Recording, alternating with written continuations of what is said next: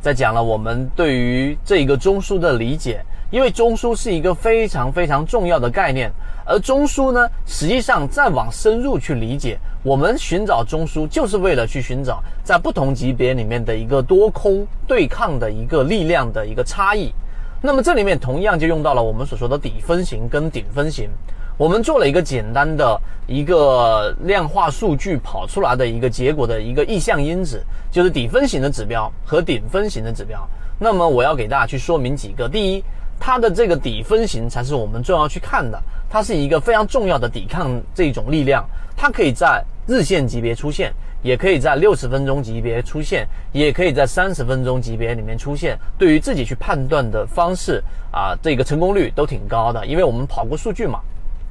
所以呢，对于这一个指标里面的说明，第一点就是指更多的去看底分型，而顶分型它的这一个作用就没有像底分型那么重要，它更多的是用来判断第二买点跟第三买点，而不是第一买点。第二个，我非常重要的是要给大家提醒，就是真的。很多人就会落入这个误区，哎，出现一个指标，然后我不断不断去研究这个指标，我相信这个指标一定能够会成为某一个一出现它我就去买入的这样的一个输入跟输出的等式公式，这其实就有点落入了我们所说对于工具的迷失，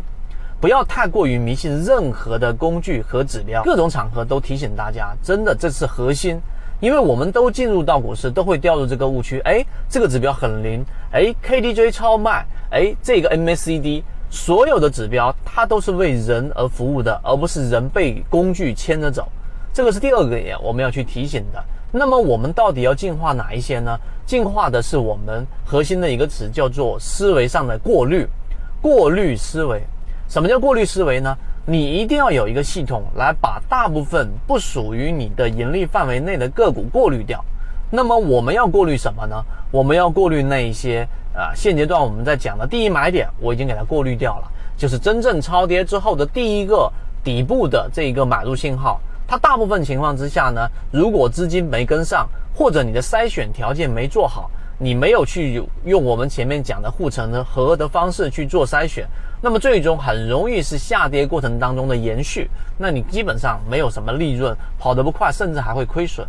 所以第三点我们提到的就是一定要在过滤思维上，在过滤系统上，应该在思维上去花更多的功夫，而不是依赖于工具。这个是我们最有诚意的忠告。所以，无论后面我们呃跑了很多模型，并且把一些指标优化，我们最终的目的啊，还真不是让大家告诉哎这个指标特别好，这个指标特别好。那指标工具的作用是什么？它就一定是为了帮助我们快速的过滤掉我不想看的、我不操作的、我拿不到的这一些个股。所以大家一定要明白什么是主，什么是次。主要的内容就是要给大家去建立模块，有自己的交易系统。而次要的，或者说非常次要的指标，就纯粹是为了让大家的效率更高。今天三分钟，希望对大家来说有所帮助，和你一起终身进化。